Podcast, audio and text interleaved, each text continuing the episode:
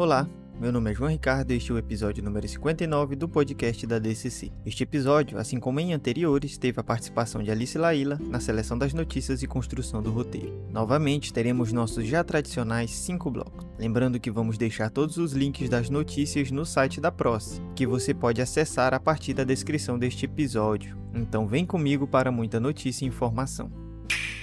Iniciamos com o nosso bloco 1, notícias nacionais e internacionais. Na primeira notícia deste bloco, artista britânico cria floresta alagada em museu subaquático. Conhecido por museu subaquático, o escultor Jason DeCaires Taylor acaba de inaugurar o Musan, sigla em inglês para Museu da Escultura Subaquática, na cidade mediterrânea de Ayia Napa, no Chipre. São mais de 93 obras submersas que formam uma espécie de floresta terrestre de tons surreais, considerada a primeira do gênero no mundo a 200 metros da praia de Pernera, na costa leste da ilha. Para isso foram projetadas peças para atrair vida marinha em grande escala e assim estimular organicamente a formação de recifes em superfícies texturizadas e materiais de pH neutro. Taylor é considerado o primeiro artista do mundo a levar para o fundo do mar o conceito de land art, quando a arte se integra ao meio ambiente e sua evolução assume rumos imprevisíveis, segundo a dinâmica de cada ambiente natural. Música e literatura em live infantil com histórias e brincadeiras sobre animais. A atividade que mistura música e literatura será transmitida gratuitamente na manhã deste sábado, dia 7 de agosto, no canal do YouTube do Instituto Ling. O projeto Contando e Cantando Histórias volta à programação do Instituto com um encontro virtual e gratuito. A atividade conduzida ao vivo pelos atores Valquíria Cardoso e Alex Limberger, do Teatro Atelier mistura música e literatura ao apresentar a história, Um Dia de Gato, livremente inspirada no livro da escritora gaúcha Valesca de Assis, que mostra a vida do grande e manhoso felino Tato e do seu amigo cão chamado Bolão. Após a contação de histórias, o público ainda poderá conferir dicas de passatempos e brincadeiras para aproveitar em casa. O evento, indicado para crianças a partir dos 3 anos, será transmitido às 11 horas pelo canal do YouTube do Instituto Ling. Quadrinho denominado Em Ondas, de A.J. Dungo, cativa e emociona. Foi lançado no Brasil o Em Ondas, primeiro quadrinho de A.J. Dungo, onde ele celebra a vida ao lado de Kristen Tuasson, sua falecida companheira, parceira no amor e no surf uma paixão que ambos compartilhavam. Com tocante lirismo, o autor navega por diferentes estágios do seu relacionamento e da doença, criando uma sensível ode à memória de Cristo. Permeando a bonita história de amor de A.J. por Kristen e de ambos pelo surf, está a história de surgimento e popularização do esporte, o resgate de seus primeiros praticantes, os povos originários da Polinésia e alguns dos seus principais nomes. Aqui o artista consegue se desmistificar e demarcar o potencial revolucionário do surf. Estudante autista lança livro contando sua história. Em Sapiranga, Rio Grande do Sul, Josué Stein Pedroso, de 10 anos, estudante do quinto ano da Escola Municipal de Ensino Fundamental, descobriu seu talento para contar histórias depois de um trabalho proposto pela professora de aprendizagem especial. A mãe do Josué, Giovana Cristina Stein Pedroso, conta que o livro iniciou após a atividade proposta pela professora de criar um vídeo ou um texto contando sobre a própria vida. Ele chegou em casa, me viu sentado no computador e pediu para eu escrever. Sentou do meu lado e começou a editar. Eu sou assim, meu nome é Josué, tenho 10 anos e começou a falar tudo que está no livro. Eu, como professora, de imediato já vi que daria um bom livro. Fecha aspas. A habilidade com o apoio da administração municipal se transformou em um livro, onde Josué conta sua história. O município adquiriu 500 exemplares para serem distribuídos em todas as escolas da rede municipal. Vamos passar agora para duas notícias rapidinhas. A primeira é sobre a ideia do governo francês de estimular a indústria cultural local que luta para se recuperar da pandemia. Para isso, foi criado um app que liberava para jovens de 18 anos 300 euros, cerca de 1.866 reais, a serem gastos em bens culturais. Cerca de 75% do dinheiro foi usado para comprar mangás, os viciantes e ultrapopulares quadrinhos japoneses. Ou seja, os jovens da França usaram o benefício cultural do governo em uma mídia que já adoram, no lugar de descobrir novas obras. Outra notícia sobre filha e sobrinha de empregadas domésticas negras. Conceição Evaristo se reconheceu quando menina, nos anos 1960, leu Quarto de Despejo, Diário de uma Favelada, de autoria de Carolina Maria de Jesus. Abre aspas, a gente lia Carolina sendo Carolina, fecha aspas, lembra Conceição Evaristo. Hoje, uma das mais respeitadas escritoras brasileiras, Conceição integra o conselho editorial que está compilando e lançando textos inéditos de Carolina, ressaltando a atualidade e a força da obra de uma mulher negra com apenas dois anos de estudo formal. Fechamos assim o primeiro bloco e vamos agora para o nosso segundo bloco com notícias locais e regionais. A primeira notícia deste bloco é sobre o Cine Libero Luchardo, em Belém, que anuncia a reabertura. O Cine Libero Luchardo, uma das salas de cinema com público mais fiel de Belém, anunciou o retorno neste mês de agosto, após a flexibilização do governo estadual em relação à pandemia. O anúncio foi feito pelas redes sociais da sala de cinema, que ainda não havia reaberto mesmo com a liberação de cinemas por decreto estadual. O local deve funcionar com 40% da capacidade. O perfil da sala, administrada pela Fundação Cultural do Pará, informou que a primeira pré-estreia em meio à pandemia será nos dias 14 e 15 de agosto. As sessões serão do filme nacional Piedade, estrelado por Fernanda Montenegro, Cauã Raymond, Matheus Nastegaia e Irandi Santos, com direção de Cláudia Assi.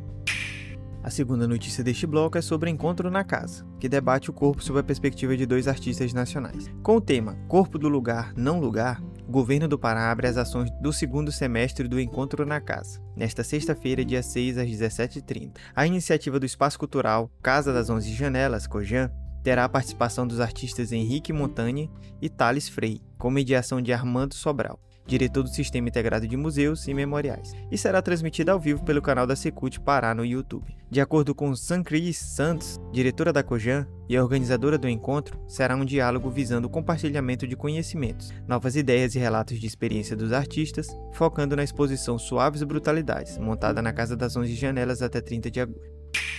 Curta paraense sobre mulher trans integra festival. As vivências de Chúrio Gonçalves, mulher trans paraense moradora no bairro do Guamá, em Belém, compõem a principal narrativa do documentário VRAR, único trabalho paraense selecionado para participar do Olhar Periférico Festival de Cinema. O documentário de 20 minutos é de 2019 sob direção do jornalista e produtor audiovisual Caio de Jesus, em parceria com Chúrio. O evento vai exibir de 2 de agosto até dia 14 de forma online gratuitamente 33 curta-metragens de diversos estados brasileiros que foram selecionados entre mais de 500 filmes inscritos, retratando as diferentes realidades da vida na periferia do Brasil, pelo olhar de cineastas que moram ou atuam neste contexto social. O melhor filme do festival ganhará o troféu Olhar Periférico.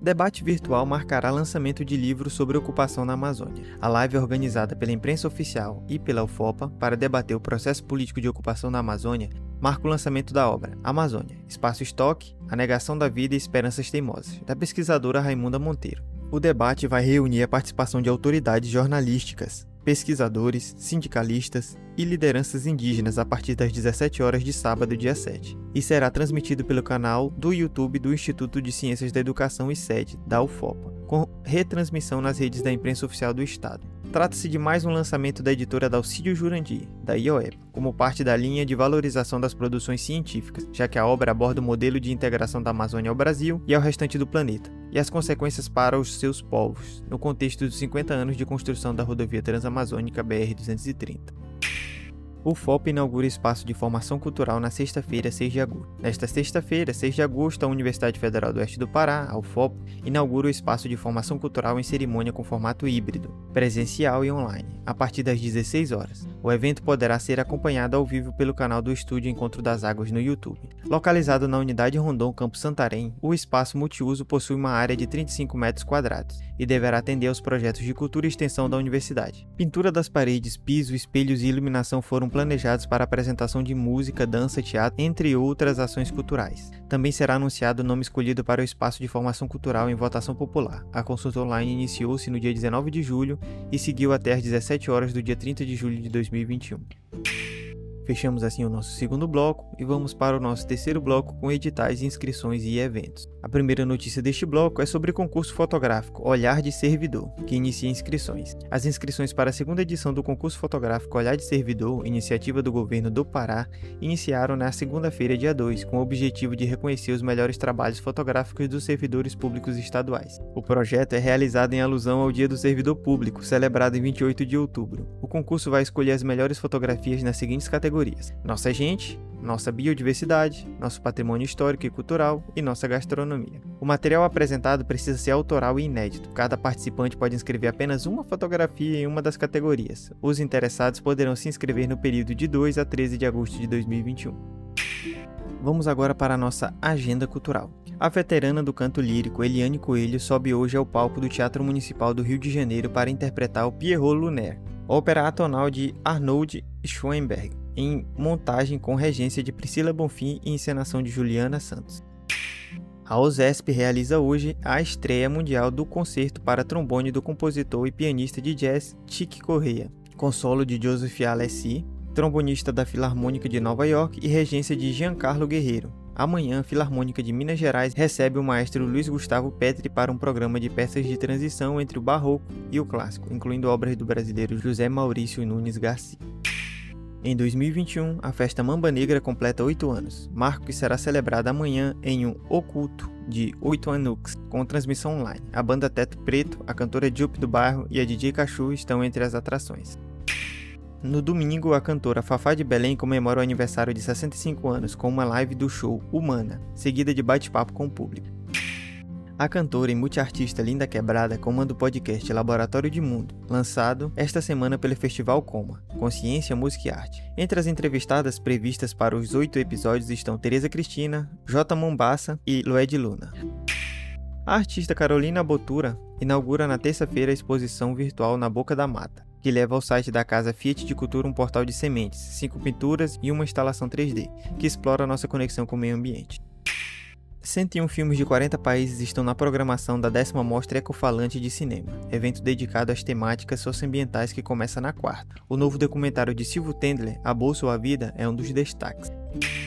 Fechamos assim o nosso terceiro bloco e vamos agora para o nosso momento reflexão a proposta radical da cientista e atleta trans para incluir transgêneros no esporte de forma justa. Joana Harper, pesquisadora que assessora o Comitê Olímpico Internacional sobre atletas transgêneros, ela mesma uma corredora trans de longa distância, diz que é possível tornar o esporte justo para todos. Em 2005, tanto o COI quanto o órgão regulador do atletismo nos Estados Unidos anunciaram que permitiriam que atletas trans competissem conforme seu gênero identificado após a cirurgia de redesignação sexual e dois anos de terapia hormonal. Na época, Harper ainda não era especialista em ciências do esporte, mas usou sua formação acadêmica em física médica para pesquisar o assunto. Ela começou a procurar atletas trans que fizeram a transição do sexo masculino para feminino e finalmente conseguiu reunir dados de desempenho de oito corredores de longa distância, antes e depois da transição. Em 2015, Harper publicou o primeiro estudo sobre atletas transgêneros revisado por pares do mundo e constatou que mulheres trans que faziam terapia hormonal para reduzir os números de testosterona não exibiam vantagens sobre atletas nascidas mulheres em corridas de longa distância. Alguns criticaram a metodologia do estudo, dizendo que oito pessoas era uma amostra muito pequena para chegar a qualquer conclusão significativa. Mas outros, como o geneticista Eric Villain, o descreveram como inovador. Harper expandiu seu estudo e escreveu um livro autobiográfico, Sporting Gender. Em 2019, ela começou a estudar para um doutorado na Escola de Esportes, Exercício e Ciência da Saúde, em universidade no Reino Unido, especializando-se em atletas trans. Seu estudo mais recente, publicado na revista científica British Journal of Sports Medicine, descobriu que os níveis de hemoglobina, a proteína que transporta oxigênio no sangue pelo corpo, em mulheres trans são semelhantes aos das mulheres nascidas com sexo feminino biológico após aproximadamente 4 meses de terapia hormonal. No entanto, sua pesquisa também concluiu que a massa corporal magra e a massa muscular de mulheres trans ainda permanece acima dos níveis daquelas nascidas biologicamente mulheres após pelo menos 36 meses de terapia hormonal. Em 2018, a ciclista trans Rachel McKinnon disse que recebeu mais de 100 mil mensagens de ódio no Twitter depois de vencer uma competição. Quando Laure Hubbard, da Nova Zelândia, se tornou a primeira atleta trans a disputar uma Olimpíada nos Jogos Olímpicos de Tóquio deste ano, o debate em torno da participação de homens e mulheres trans no esporte ganhou ainda mais força. Harper diz acreditar que Hubbard não teve uma vantagem esmagadora, porque o levantamento de peso é subdividido em categorias de peso. Isso significa que as atletas são divididas de acordo com sua massa corporal e competem em subdivisões determinadas por ela. Hubbard foi eliminada da competição na categoria acima de 87 kg após falhar nas três tentativas que fez na prova. Aspas. Estamos no início desses estudos. Na verdade, levaremos cerca de 20 anos para ter dados precisos sobre mulheres trans em esporte de elite. Fecha aspas, afirma Harper. Em 2019, Harper aconselhou o Comitê Olímpico Internacional sobre como a participação de atletas trans poderia funcionar no futuro. As descobertas serão publicadas após as Olimpíadas de Tóquio deste ano. Aspas. É preciso haver um requisito de elegibilidade adequado para cada esporte. O nível mínimo de, de testosterona para homens ainda é quatro vezes superior ao feminino. A elegibilidade deve incluir um biomarcador ou biomarcadores para atletas separados. Fecha aspas, diz Harper. Um biomarcador pode ser os níveis de testosterona, sugere ela. Afirma, abre aspas, em vez de dividirmos atletas em categorias binárias masculinas e femininas, poderia haver uma divisão do nível de testosterona, altos níveis do hormônio e baixos níveis do hormônio, fecha aspas. Em teoria, isso incorporaria atletas intersexo, como o corredor de meia distância sul-africano Caster Semenya, que tem níveis de testosterona naturalmente elevados. Em 2018, Semenya foi proibida de competir nas Olimpíadas depois que a Associação Internacional de Federações de Atletismo determinou que, Aspas, para garantir uma competição justa, mulheres com níveis elevados de testosterona natural devem tomar medicamentos para reduzi-los para competir em corrida de meia distância. Neste ano, as estrelas do atletismo da Namíbia, Christine Mboba e Beatrice Masilingi, foram proibidas de competir os 400 metros femininos dos Jogos de Tóquio por causa de seus níveis naturalmente altos de, de, testosterona. No entanto, as regras atuais são limitadas e se aplicam apenas a atletas que competem em distâncias médias. Isso significa que a corredora indiana de 100 metros, Dutch Chand, que também tem altos níveis de testosterona como Semenya, pode competir em Tóquio. Mas estou ciente de que a categoria mulher é muito importante para muitas mulheres. O ideal seria se pudéssemos encontrar uma forma de integrar atletas trans no esporte feminino de uma forma que seja justa para todo mundo. Fecha aspas, acrescenta Harper. Fechamos assim o nosso momento reflexão e vamos agora para o nosso quinto e último bloco com as dicas culturais. A primeira dica cultural de hoje é a série A Comissária de Bordo, disponível na HBO Max e que conta a história de uma comissária de voos internacionais, Cassie Bolden. Ela aproveita como pode todos os destinos que tem oportunidade de conhecer. Em uma viagem para a Ásia, flerta com um passageiro da primeira classe e aceita o convite para um city tour em Bangkok. Até aqui, o que a gente conhece de Cassie é que ela é uma mulher que sabe aproveitar a vida. No entanto, na manhã seguinte do encontro parece acordar em um pesadelo. É aí que começa o melhor da série. A segunda dica cultural desta semana é o festival Olhar Periférico, gratuito com exibição de destaques do cinema das periferias do Brasil. Este festival é gratuito e online e disponibiliza na plataforma Cultura em Casa 33 curtas-metragens focados em diferentes aspectos da periferia do Brasil. O festival acontece até o dia 15 de agosto. Lembrando mais uma vez que todos os links das notícias aqui deste episódio ficarão disponíveis no site da PROS que você pode acessar a partir da descrição. Este foi o nosso episódio da semana. Espero que estejam todos e todas bem e com saúde, assim como seus familiares. Tchau, tchau. Até a próxima semana.